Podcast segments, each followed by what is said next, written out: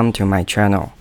This is Awesome Money. 欢迎大家收听本周的 Awesome Money。我是威利，这是一个关于投资理财频道，主要收集我所关注的财经生活资讯以及最近的投资想法。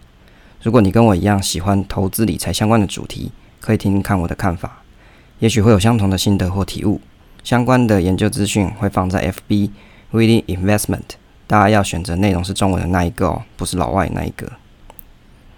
好，首先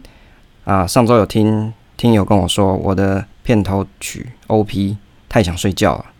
那好吧，这个我会找再找比较燃一点的歌，大家投资路上需要燃一点，加一点油，让大家可以用更兴奋的情绪在这个市场里面继续冲刺。好，有时候我会觉得我很怕广播内容讲太多，大家会觉得很想睡觉。好吧，如果你觉得我讲的蛮想睡觉的，那是这也不错啦。因为我有时候也会想要在睡觉前的时候去听一些广播啊，比如说像啊 YouTube 上有一个叫刘翔的投资频道，诶，因为他讲话的语语调也是怎么说呢，有点平啦，所以我觉得还蛮适合睡前听的。之前有跟朋友讨论过，就是我去听他的频道，蛮适合睡觉前听，啊，听好听完刚好就睡着了，这也不错啦，这也是一个很好的。嗯，睡觉前的一个培养投资，哎、培养睡觉情绪的方式。好，本周的主题有三段，第一个是本周的闲聊，第二个是股市运问与答观察家，啊，股市问与答观察家 EP One，第三个是投资新手村 EP One，啊，开始学投资的故事，啊，大概会有类似这样子的一个主题，我想说把它做成一个连续的主题。那可能会有，比如说 EP One、EP Two，那大家就可以 follow 着不一样的时期的那个内容，可以去做广播聆听。啊，好，第一段本周闲聊的部分。那今天的啊，这个礼拜本周闲聊，想大概聊几件事。第一个是最近很红的这个三倍券。啊，也就是说，我们之前在前一个前一个前一期有跟大家讲说，诶，政府怎么刺激消费？他不干脆发消费券？诶，果然他发了消费券，但是这个券的形式是你要先花钱去买，那政府才会再给你一个所谓的振兴三倍券，那再让大家用这个券去做消费。其实我觉得大家要先花钱再去拿到这个券，我个人是没有什么反对的意见啊。那毕竟就是你花了一千，政府再给你两千的意思。那严格说起来，你拿到多的这个两千块，还是对自己的生活算是有一点小确幸吧。至少有多了钱可以去买东西啊，这应该没有什么不好。的确是可以刺激消费。那这个三倍券跟大家介绍一下，它大概有几个方式可以去取得。第一个是纸本嘛，就是你去领实体的券；再来就是电子支付；再来就是电子票证以及信用卡的方式。那大概是啊、在七月一号开始可以陆续在网络上预购，或者是你可以在邮局去做购买。那在超商可以去领领用这个券。那如果你是电子的支付方式啊，或是电子票券，基本上在七月一号上网绑定，到十五号累计消满消费满三千块，那它就可以啊、比如说帮你在这个票券里面啊、去回存两千块回去。那如果是信用卡的话，你消费三千块，它会扣抵两千块的账单。那这个使用时间到底到什么时候？大概可以到今年年底。那可以用在什么地方？比如说是全国的店家，比如说百货公司啊、餐厅、书店、演唱会哦，还有演唱会我都不知道啊。可是今年应该没什么人要来了，因为疫情的关系嘛。不然每年其实我是蛮喜欢去看演唱会的啊，通常是看日日本团的部分。那好，还有夜市市场、跟住宿旅游、跟展演票券这些都可以。那可使用的限制的话，就是不能够用在网络购物，那缴水电费啊，或是缴税金啊，去买股票公司债这些都不行。诶，其实其实因为它的目的本来就是要促进大家去消费实体店面，所以这些内容是不行的，是蛮可以理解的。好，那个这个。有什么优惠哦？目前看到，呃，你用这个三倍券，如果绑定台新的信用卡，可以刷满三千块，可以额外享三百块的刷卡回馈。诶，这个也其实也还不错啦，因为等于是说鼓励大家用台新嘛，这个我没有业配哦，我只是说现在目前刚出来的这个讯息是可以用这个，好，好像还不错啦。那如果你是早鸟用台新的话，它消费满一百还再送一百啊。我自己是有台新的 GoGo 卡，那也许我应该会用这个方案。那有诶、这个三倍券啊，目前在这个新闻上面，大家有些人去讨论说，我想要去换现金，那想了一堆有的没的去。啊，比如说去卖场退货啊，然后再拿现金的方式，比如说去好市多啊，或是家乐福去退货，然后再拿回现金。那我个人是觉得真的是蛮无聊的。当然，这个钱又不是很多，你真的没必要去老人家嘛，人家也是辛苦上班族啊。你好好拿这个钱，就是去买吃的啊，买喝的啊，随便你，你就买掉就好了，何必再搞什么退费，然后再拿现金呢？你把这个现金存在你口袋里面。讲实在的，你可以让它变更多嘛？这也才不过让你多赚两千块而已，要变多也变不到哪里去，不如好好的小确幸一下。好，有朋友问我一个问题，就说这个三倍券啊，他可不可以拿去买春啊？哦，对，就是买春，是，好吧？这个问题非常的有趣。那我大概 Google 了一下，就是，呃，还真的有人问过，就是政府官员啊，啊，表示说，诶，这个东西是不是可以用在八大行业？其实照理论上来说，你你八大行业或者是你要买春啊，这个东西它本来就不是所谓的网络消费嘛，它是实体店面，只要它可以开得出发票，理论上是可以的。对，如果照照法规上看起来是这样啊。对，当然你如果是没有发票可以去证明啊，比如说像酒店，它可能可以开一个那个买酒的消费嘛。那如果按摩，它可能是按摩费嘛。好，反正照理论上来说。政府并没有说不行，好，大家如果你真的有这个需求，你可以去试试看啦。那好，FB 上有的人去讨论说这个券不好，就是说，诶、这个制度不太好啊，可能很多漏洞。不过也有一方的人去说啊，不然你这个消费券我用一千块跟，诶、等于是说我用两千块跟你买嘛，因为等于是说你自己花一千，政府给你两千嘛。那有的人觉得这个制度不太好，那别的网友就说，好吧，那我就出两千跟你买嘛。诶、结果。在抱怨的这个人，他又不要卖哦，因为其实这样子算起来是等于一个人分一千啦，所以我自己是觉得啦，可以拿到一个消费券，可以去做消费，很好嘛，谁不要钱，大家就好好拿这个钱去做消费，让台湾的经济越来越好。好，这个是关于消费券的议题。那在这个本周的话，我要关注到一个新闻，就是呃前几期有提到的友讯。的这个股东会临时股东会在六月一号落幕了，那把现在的公司派的董事长胡雪给解任了。哇，我觉得这个真的是跟看那个什么民事那个娘家一样哦，什么企业斗争一样，真的是超有趣的。就是他好不容易把那个李宗旺在有明泰这边，等于是把他拉下马，结果在有讯这个地方又被李宗旺给拉下马。诶、欸，大家都互拉就对了，你们就不能握手言谈一下，好吧？那所以现在新任的有讯的董事长是李宗旺，那他这边表示说，诶、欸，判这个经营权就到这边告一个段落，大家好好审慎面对公司的现况问题啊，以及未来挑战，让公司营运正常恢复正常轨道。严、格说起来，我觉得他说的没错啊，这个闹剧应该可以结束了一下，要不然对这这么多投资朋友来说，的确是。有点担心这个公司的营运状况，不管是明泰啊，或是或是友讯来说，因为等于是市场派、公司派一直在角力。那对于胡雪来说啊，我自己是觉得，如果他真的是很有心经营、很有心在改革的话，我相信他还是可以在这个公司啊，因为他有很多的投资公司嘛。我看他在前一次的股东会的这个董事里面，其实他也是具有某一些。势力，好，那如果你真的还想要再把你这个老公的这个友讯的公司抢回来，或者是你希望可以再继续经营下去，应该再拿出你的实力来，告诉大家说，好，我真的有心为这个公司做努力。那我相信，不管是公司派或市场派，应该还是会再欢迎你回来。对，但是如果我自己是觉得，如果你只是为了说，哦，不行，这个是我的公，我的老公的公司，我要捍卫它。说实在的，公司既然已经上市了，它就是全体股东的，就是不管是大股东啊、小股东啊，基本上它不是你一个人的公司，所以在你经营的期间里面，或者是在你先生经营的期间里面，也许他的经营状况不是这么好，所以市场派的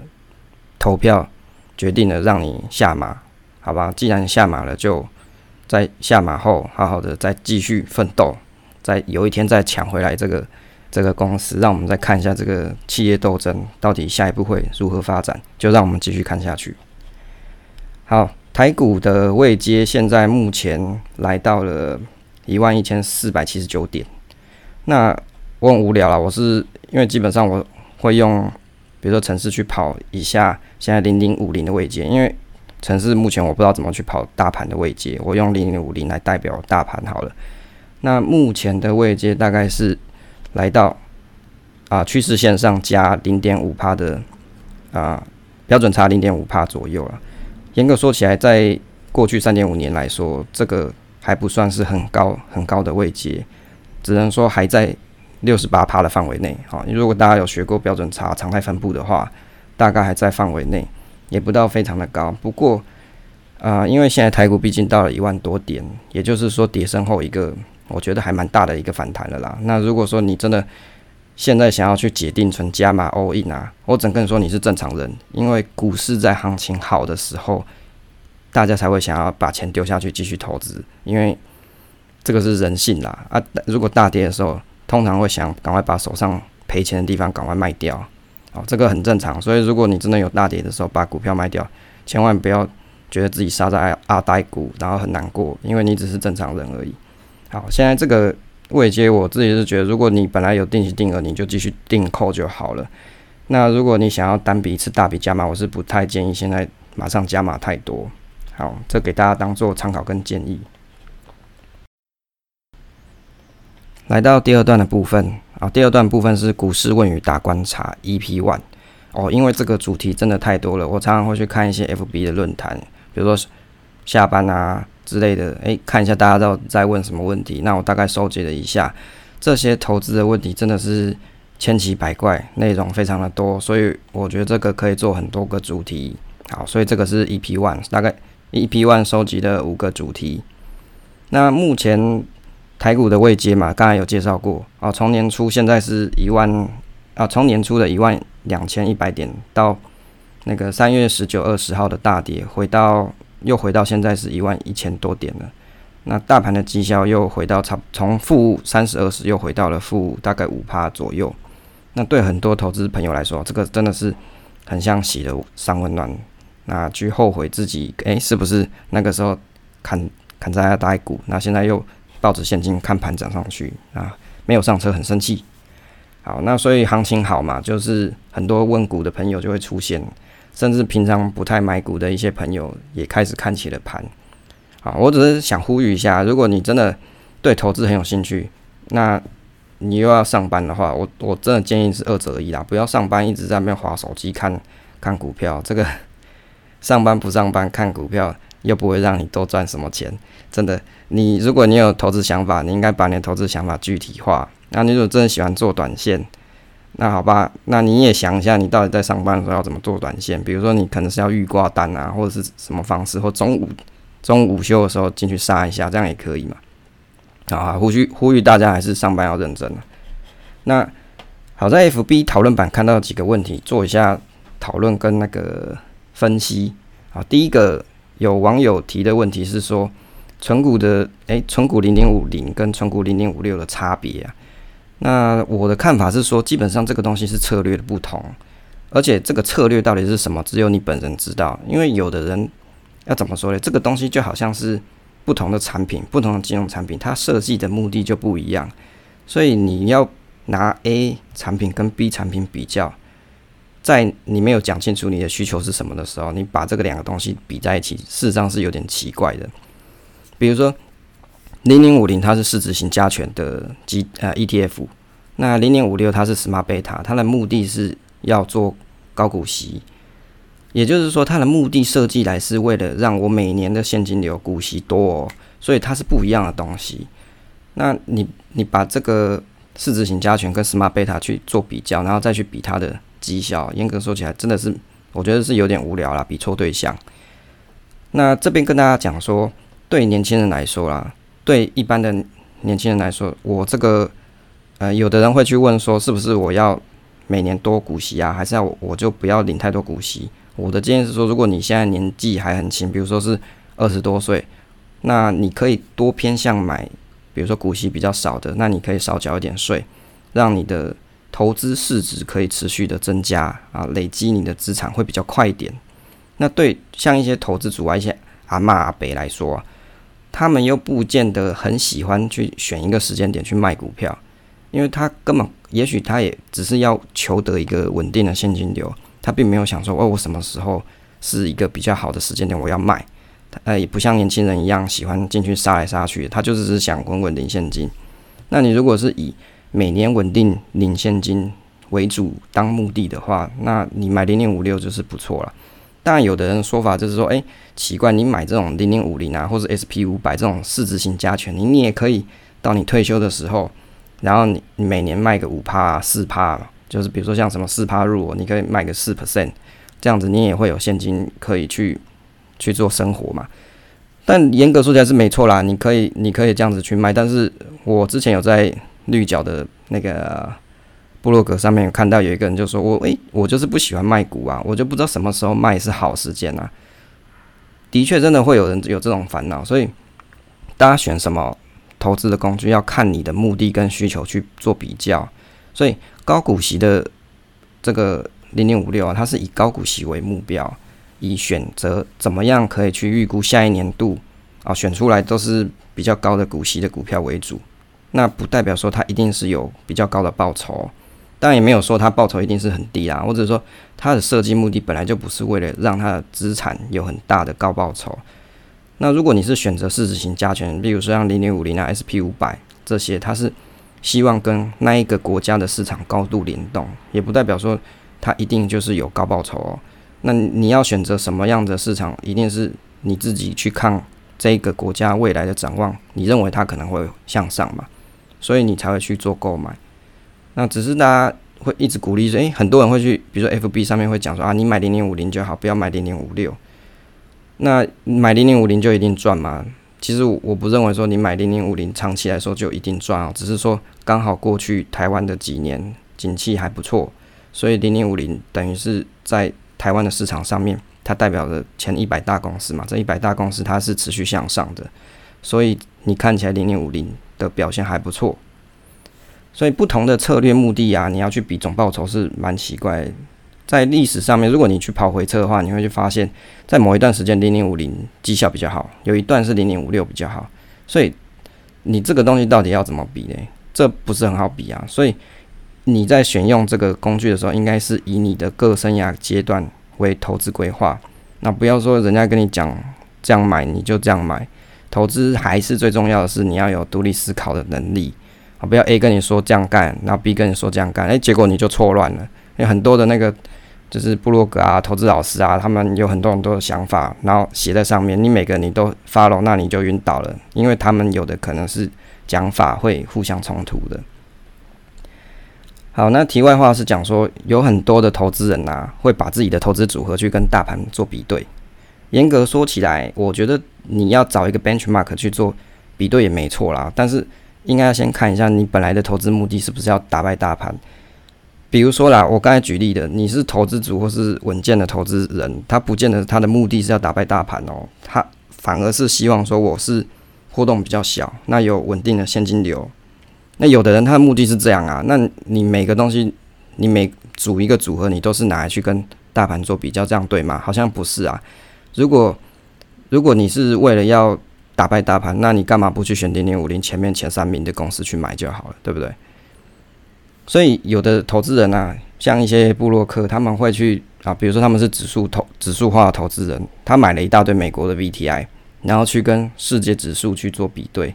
其实我有时候看看，我就是我就是在看说你在攻杀小，因为就是不一样不一样的东西，然后你去比。那如果你是买我的意思说，如果你是买美国的 VTI，那你应该跟美国的其他的市场标的去做比较嘛。结果它可能是去跟世界指数做比较，哦，又或者是它本来就是一个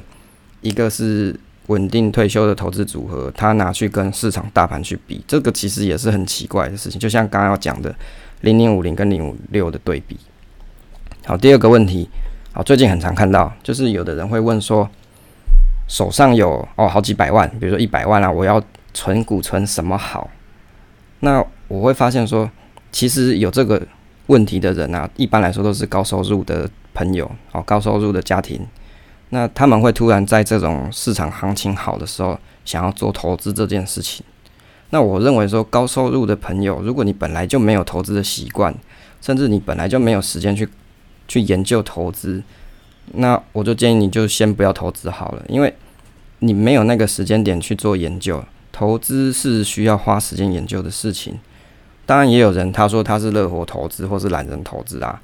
但是你想想看哦，你小时候。每次同学跟你讲，他都没读书啊，哦，我昨天都没读书，诶，诶，结果他考试都考了一百分，你这样相信他是天才吗？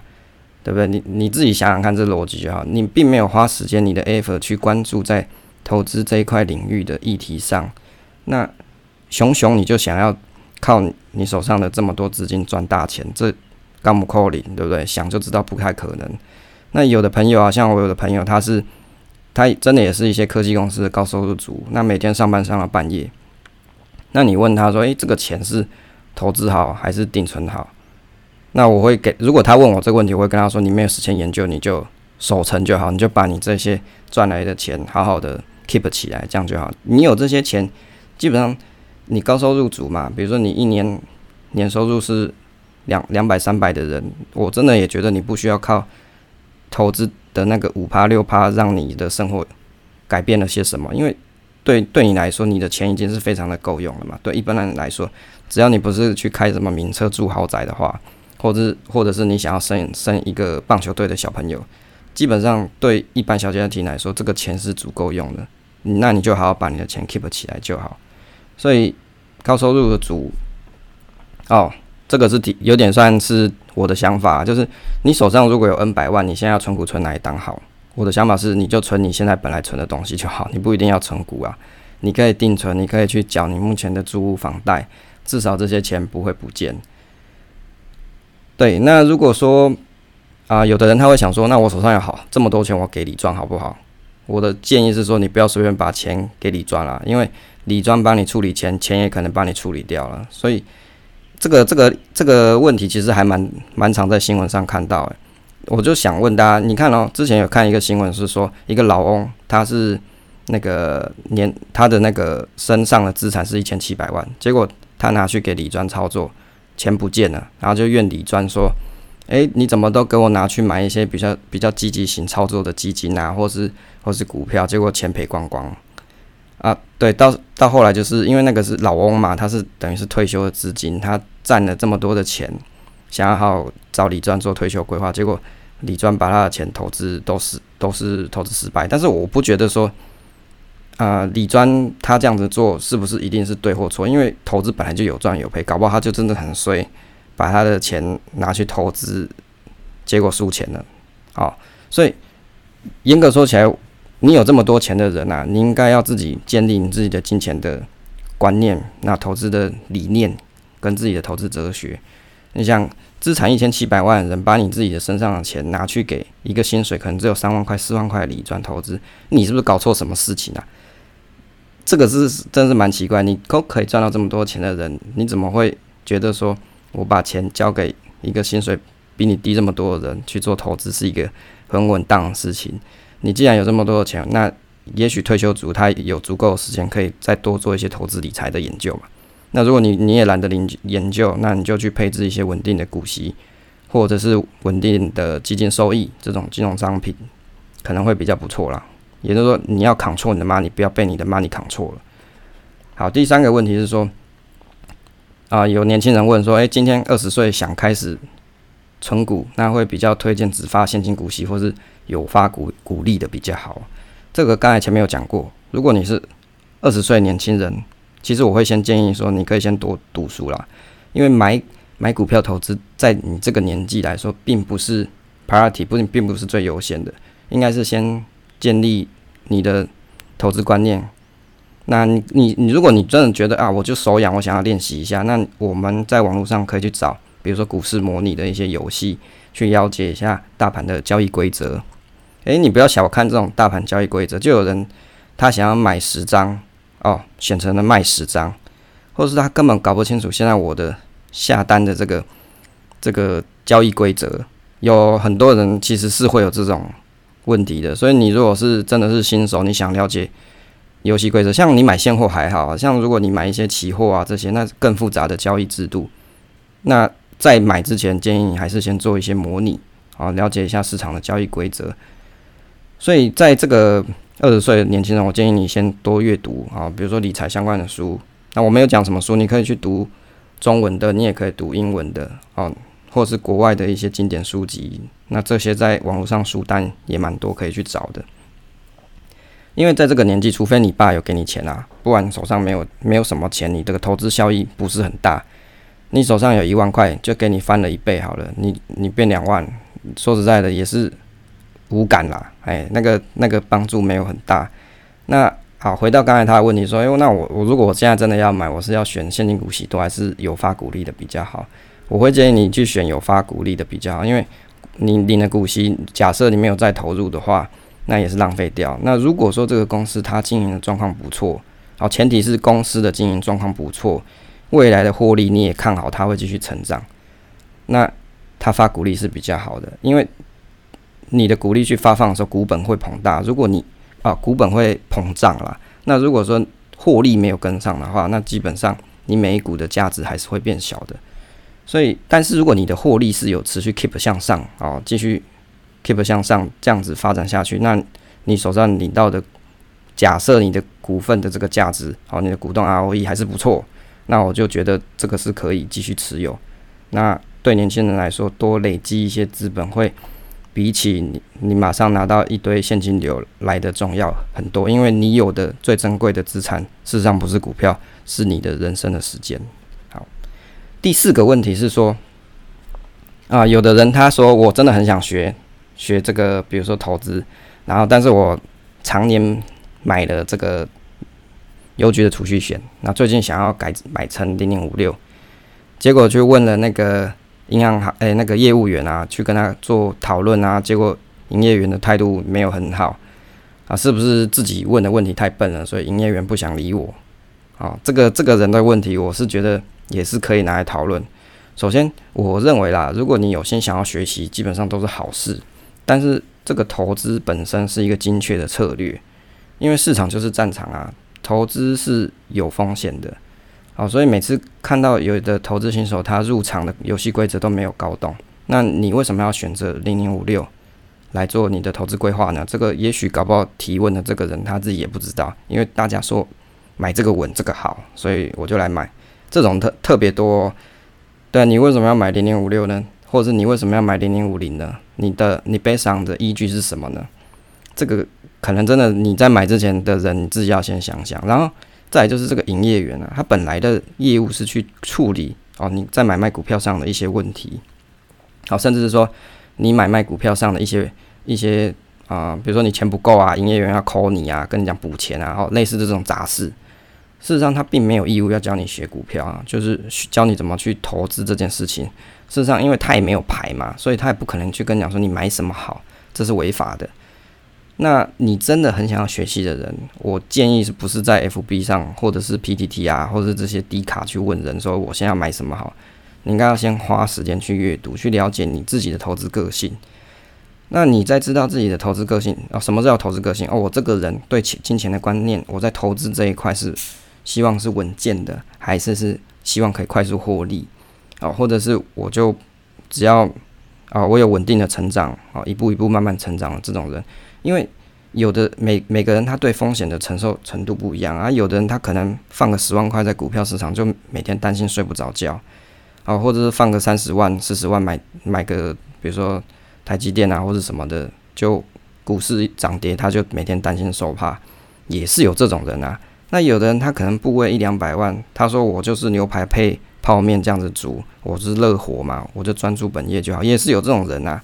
所以你每个人对风险的承受程度不一样，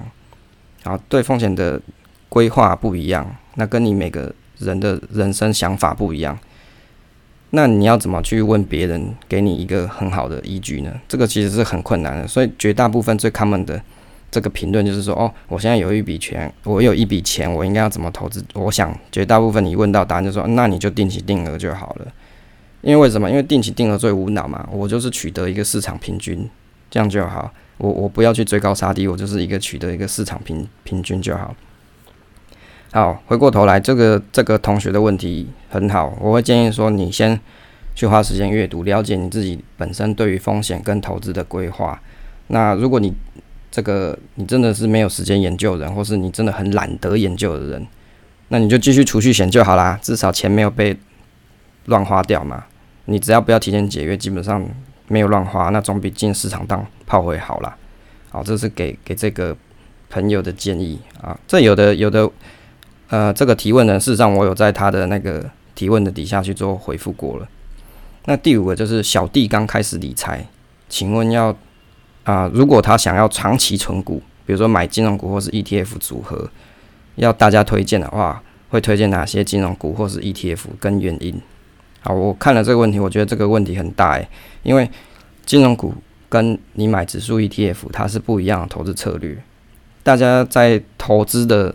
选择这个标的的时的时候啊，你应该先想一下你的投资的目的跟策略是什么。因为光 ETF 它就有所谓的策略型、市值加权型，然后像零零五零这种，甚至像石油啊啊，或是风险指数这种有正一倍啊、负一倍啊、正两倍、负两倍的这种，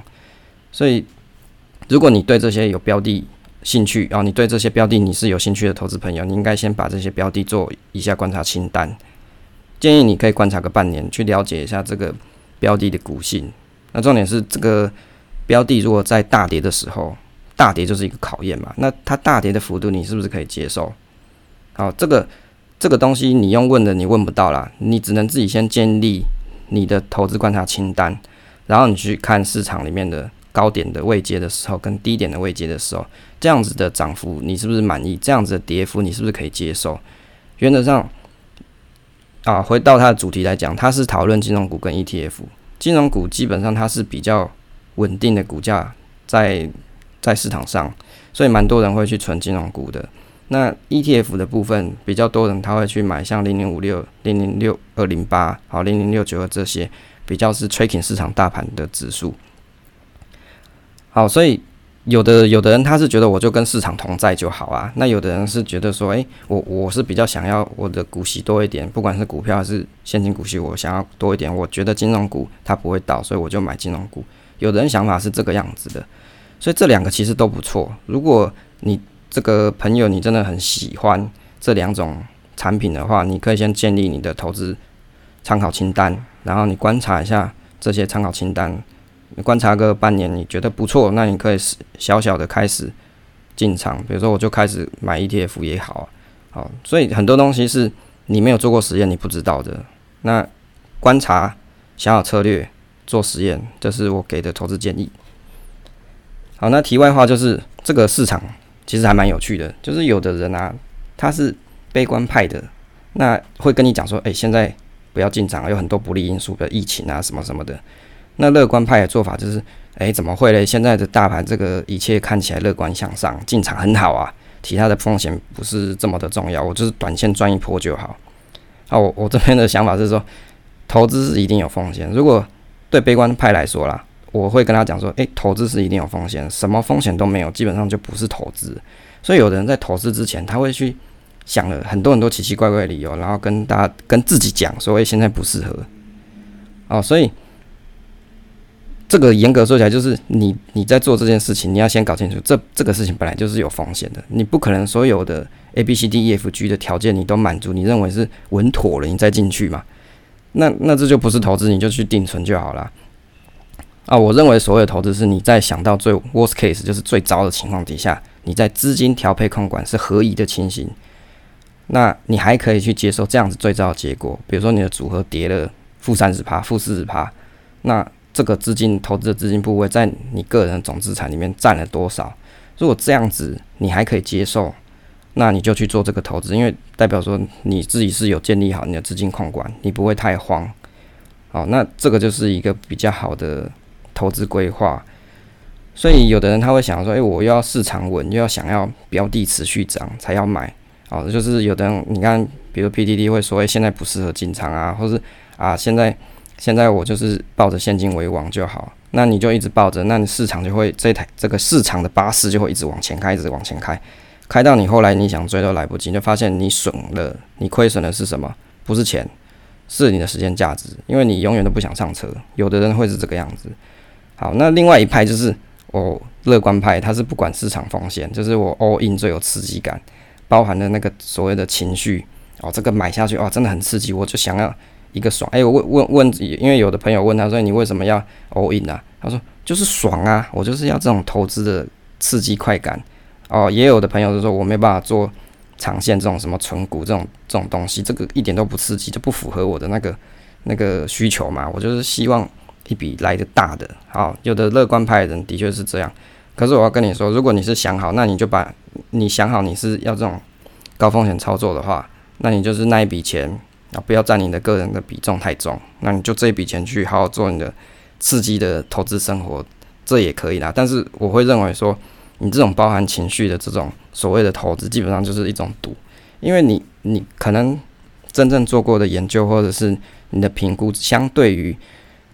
策略型的投资人来说，真是少很多了。那你追求的是一个情绪，有可能一个情绪来你就买，一个情绪来你就卖了，那根本跟赌博没有什么不一样。就那你就干脆去。那个路边那个乐透行去买乐透就好了嘛，那不是更更刺激嘛？好，这个是第二段的部分。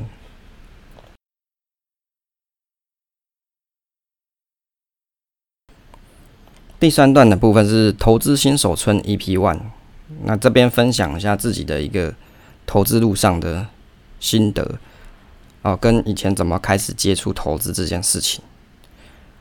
那以前我在读研究所的时候。那个时候其实没有像现在有什么西曼尼的股市大富翁，不过那个时候有一个叫做 Pina 的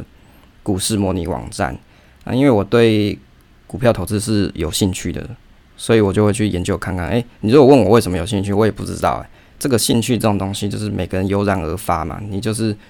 特别对某一些东西是有有这个兴趣去研究去看看的，这个没办法勉强的，所以不是每个人都像我这种兴趣，所以我那个时候。啊，研像啊、呃，研究所那个时候，我就会开始去看这些投资的一些资讯。那我也会手痒啦，所以我就去开这种股市的投资模拟网站。那把这个买股票当做是游戏在玩。那怎么买？怎么玩嘞？怎么买嘞？就是我就会去找那个雅虎的股市网页，然后去找每天大跌啊，或是大涨的前几名。那依照这个名单去观察，然后就开始去买。比如说，有的公司它大涨了，也许它才第一天嘛，那我就会想说，那接下来两天、三天它应该还会再再涨啊，所以我就会去下单，然后去试试看，说是不是真的如我所想的涨了一个还会再涨。哦，那大跌呢是什么？怎么怎么看呢？就是有的股票它可能已经连跌很多天，它已经很衰了，衰很多天了。那好吧，那我我就想我就去抄底好了，好，就去去买买看，我去看一下，说搞不好被我抄中，它就一个 V 转，我就上向上了。那时候我真的觉得啊，买股票真的是很有趣的东西，而且这个网站哦，它还有一个叫融资融券的模拟功能。哦，融资融券那这个开下去真的爽翻了，就等于说你赚钱的时候翻倍，那当然你亏钱的时候也是很惨啦。所以那这个那时候的想法就是说，诶，赚钱的时候真的很高兴，就好像打那个 online game，你赚到虚宝那种感觉一样。但是赔钱的时候也是亏很多。所以这个玩法让我熟悉的股市的交易规则，跟一些喜欢的标的的股性，而有的股票它就是牛皮股嘛，那有的股票它就是大涨大跌，甚至有时候会让出乎你意料之外的涨跌出现。那这个融资融券的这个模拟功能也让我搞清楚说，融券获利放大的时候，亏损也会放大。在模拟的时候，我破产了好几次。那这个这个同一个时期的时候，我研究所的同学啊，他们因为因为在研究所嘛，大家都会待在研究室里面，他们就会看我说：“诶，你在干什么东西？”就会看到我说我在看一些股票东西啊。我先说，我研研究所是还是有认真读书，不是不是都在看股票啊，就是诶，这只是一个兴趣而已。那有有的同学他是看到我啊，他他就真的很很讨厌股票，他也不想跟我讨论这个东西，因为他觉得这个东西不实在，就好像去赌博。所以那后来我也不在研究室看了，我就是自己买书啊，回家自己研究。后来到上班之后啊，上班也很多年了啊。上班的之后啊，我就发现有的同事他会去固定买一些银行的基金，但是他就是不想买股票。这个现象我觉得还蛮奇妙的，因为事实上你在银行买的基金的成本比股没有比股票来的低啊，甚至还高很多。那有的同事他投资基金，甚至是投资一些国外的市场标的，那别的国家的经济情势跟判断啊，这个走向啊，真的是雾里看花。你台湾的都看看不懂了，你会买到国外去，然后。然后你也没有可能花很多时间去了解这个基金的绩效，哦，所以你买基金一定是低风险性的产品吗？其实不不一定的哈、那这边我有发现一件事情，就是在这个这个投资的路上成长过程，我发现一件事，就是投资这件事情并不是所有的人都合适。那有的人是排斥的，那因为有的可有的朋友他可能是以前亲戚朋友有赔过大钱，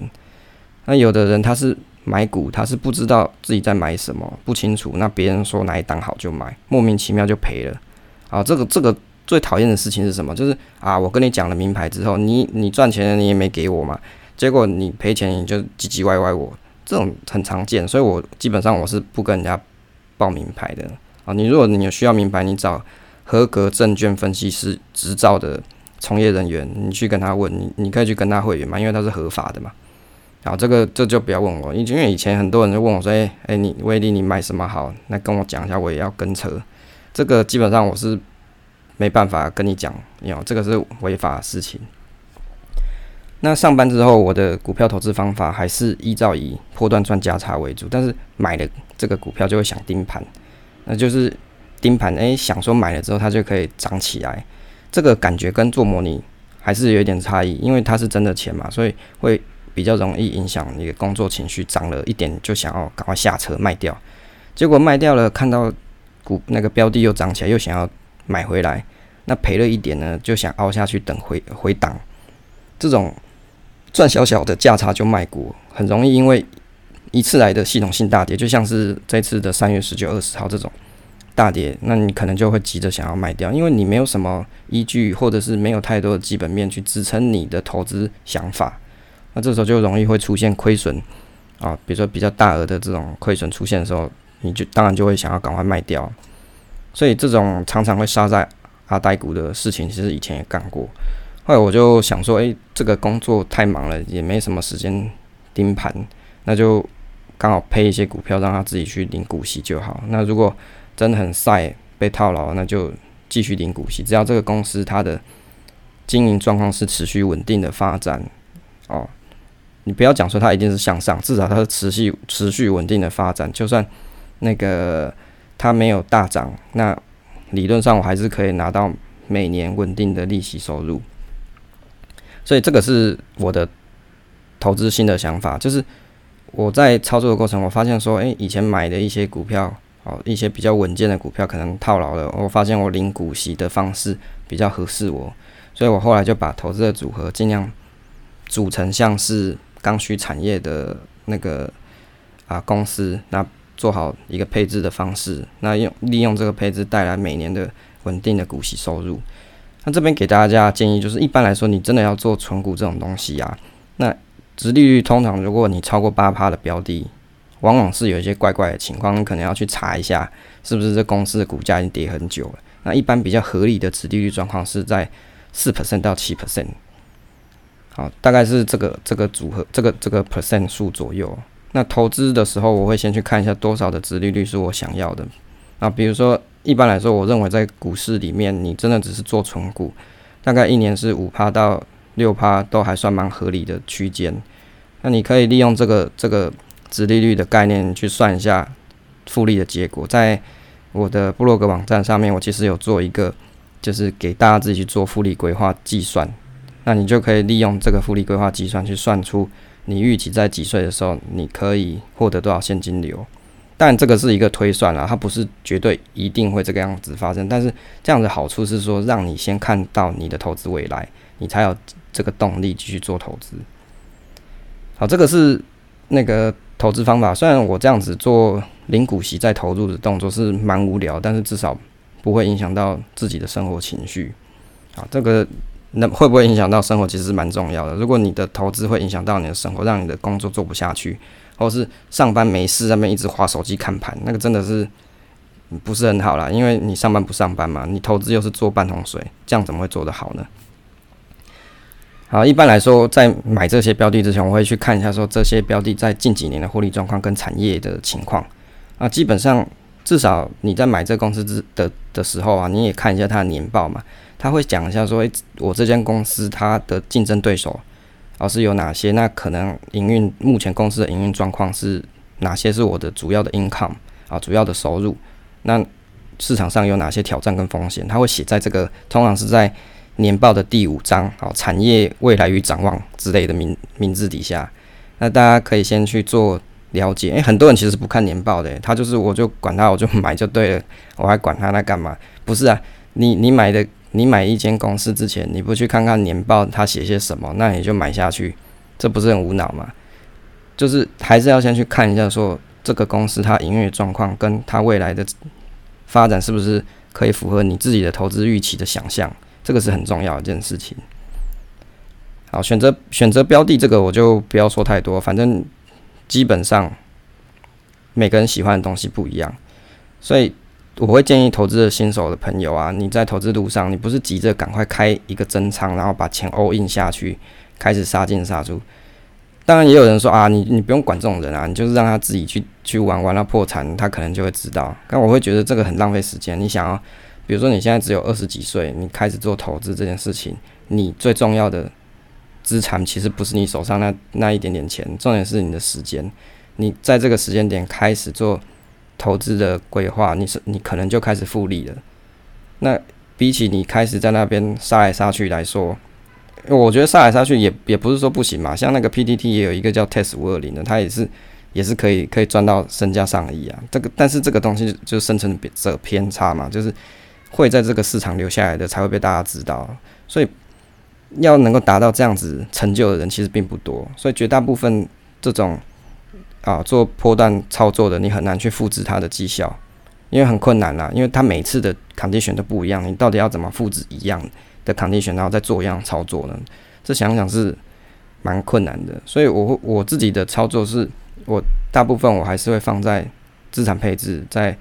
啊比如说个股的配置上。那以及一部分会去做 ETF 的那个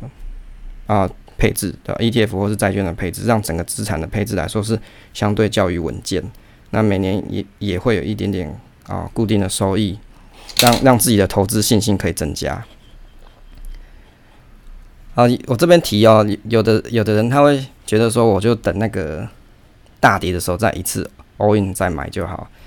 我会觉得说。如果是我的话，我不会想说浪费这个时间去等到一定是 all in。就像前几期会讲的，你可以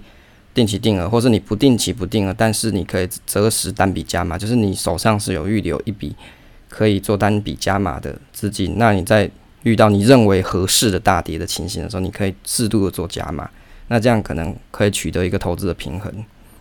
好，所以。这一集的这个 EP One 投资新手村，主要是跟大家介绍说我的投资的成长过程是怎么过来的。好，所以我的成长过程基本上是我有兴趣，所以我去做研究。那研究完之后，我会去做模拟，啊，模拟我的投资策略跟想法是不是正确的。在市场是，因为那些模拟的网站原则上它都是 follow 着大盘，就是 follow 着台股的。这个交易方式，那股价也是 tracking 实际上的 real time 的 price 啊，所以在这样子的情况底下，我就可以在网站上尽情的把我的策略、我的想法在上面做模拟。那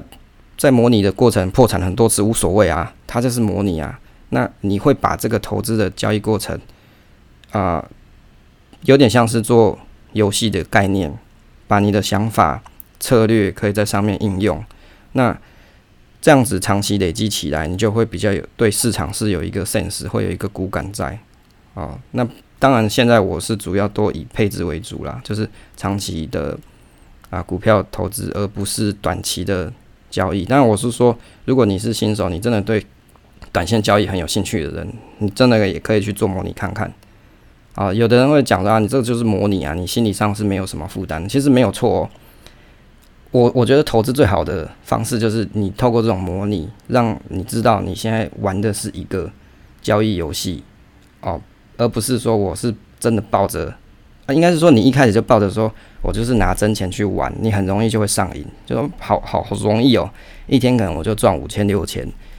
那我干嘛要上班呢？诶，有的人就会这样。但是如果你是从模拟开始起家的话，你会发现这只是一个，因为大涨大跌，你可能在市场里面模拟了一阵子，你心里就会知道说，好吧，现在赚了，但是也可能明天我就是赔了。你反而会对你的投资比较，你不会把钱当做真的钱，你会比较理性的去思考我的投资的交易策略怎么样才可以在这个游戏里面拿到高分。我觉得这才是模拟真正的用意。就是让你了解市场的规则，了解你的投资股性啊，你自己的个性不是只有股性，而是你自己的投资个性，包含你投资的标的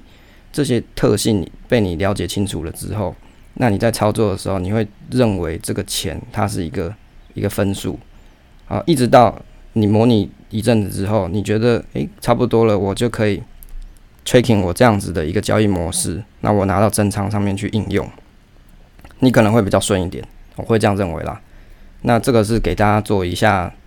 投资新手村的参考，就是以前的投资的路上是怎么过来。那在这个路上也有遇过不同各式各样的人，对啊，比如说投资股票的一些想法跟看法，给大家做一下 share 跟分享。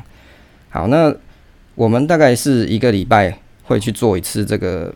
这个广播的录制。那如果你对我们的节目啊或者广播内容你有想要讨论或是做评论，也可以到我们的 Facebook 网站上面去做讨论。